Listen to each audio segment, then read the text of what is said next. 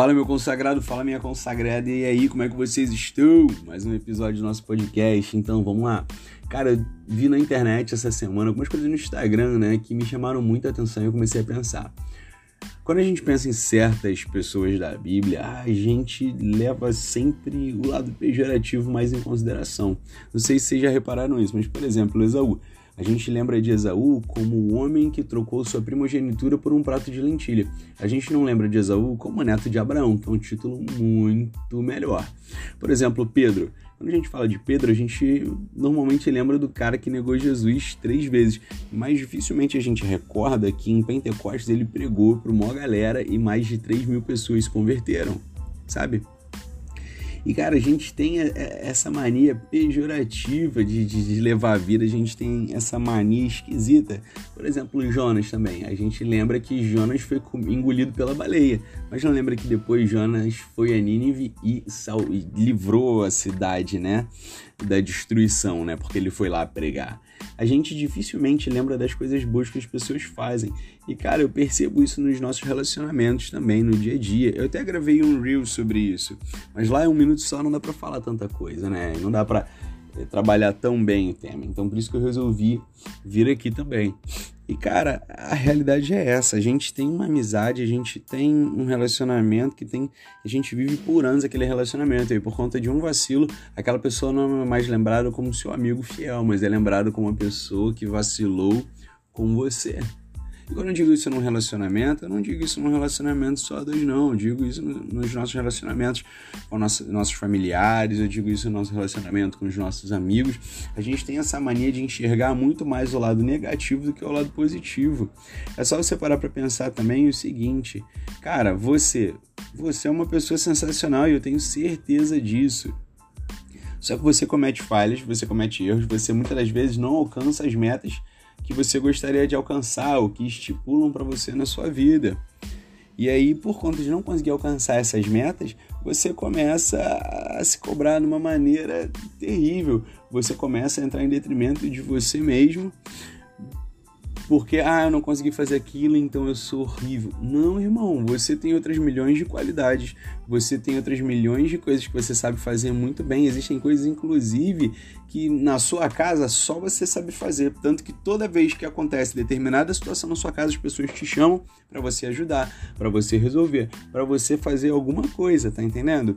Então, cara, não é porque você não conseguiu fazer algo que você não vale nada, que você vai se desesperar. Sabe, acho que depende muito também das circunstâncias que a gente vive. Às vezes a gente olha muito mais para as circunstâncias, para o que está ao nosso redor, do que para onde a gente deveria olhar, cara. Um exemplo disso, e é um dos meus exemplos favoritos, é Pedro. Pedro estava caminhando sobre as águas, ele estava vivendo o milagre dele, ele estava com Jesus, mas aí o vento continuou forte, o, o mar continuou revolto e ele começou a olhar para as circunstâncias e começou a afundar. Cara, aí tu pensa comigo, pô, Pedro, então, meu Deus, né? O mesmo Pedro que a gente estava falando um tempo atrás lá da pregação, que 3 mil pessoas se converteram.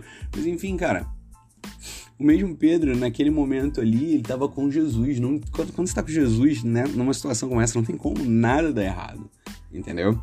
E aí, mesmo assim, o que estava ao redor pesou mais para ele, ou seja, o que era negativo, o que era ruim, o que não trazia, é, vamos botar assim, paz em seu espírito, que não trazia nada de construtivo, pesou mais do que o milagre que estava acontecendo. E quantas vezes a gente não tá assim, né, cara?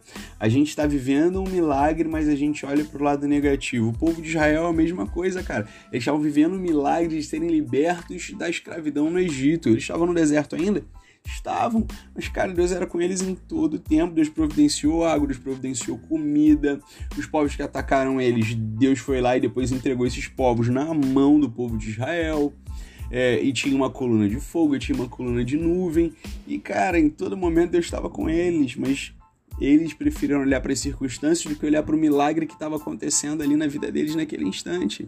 E eu não sei se você está assim hoje. Eu não sei quando você vai ouvir isso, mas eu sei que quando você ouvir isso, Deus vai estar tá falando com você, filho, eu tô fazendo milagre na tua vida e tu vai ficar olhando pro que não tá dando certo, ou você vai ficar olhando pro que eu ainda não toquei. Às vezes é isso, cara, a nossa ansiedade, Deus está tocando por parte na nossa vida, Deus está trazendo coisas por parte na nossa vida e a gente não se dá conta disso, a gente acha que as coisas, que um belo dia Deus vai chegar, ele vai fazer um milagre, e a partir desse milagre toda a nossa vida vai se resolver e tudo vai mudar instantaneamente, meio que um estalar de dedos. Só que, cara, Deus pode fazer isso? Com certeza ele pode. Mas se ele fizer dessa forma, talvez você não pegue a visão de tudo que ele quer fazer. Talvez você não entenda, talvez você não compreenda a, o tamanho do que ele quer fazer na sua vida. Então, cara, o processo se dá por partes. E faz parte do processo aprender a olhar para os milagres, faz parte do processo aprender a olhar com bons olhos para a situação. Lá em Mateus está escrito que os olhos são a candeia do corpo e que se seus olhos forem bons, todo o teu corpo terá luz. Então, cara, procura focar no que está acontecendo de bom, procura focar no milagre que Deus está fazendo na tua vida, de onde Ele te tirou e onde você está agora, cara. Sabe? Não olha para o que já passou.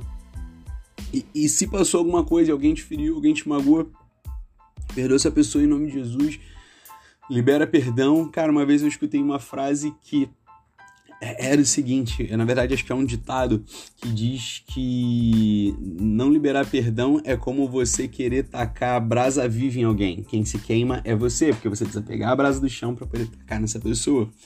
Mas enfim, cara, a gente precisa começar a olhar os milagres, a gente precisa começar a olhar com bons olhos. Como eu tava falando, se aquela pessoa te feriu, se aquela pessoa te machucou, libera perdão, irmão. Vocês já viveram tantas coisas boas juntos, vocês já foram tão amigos, vocês já tiveram tanta parceria. Você não pode deixar que uma coisa negativa diga o que essa pessoa vai representar para você daqui por diante. Até porque pensa, se Pedro continuasse com o estigma de neguei Jesus três vezes, lá na frente ele não teria convertido 3 mil pessoas sabe? É exatamente essa estratégia que o diabo tem.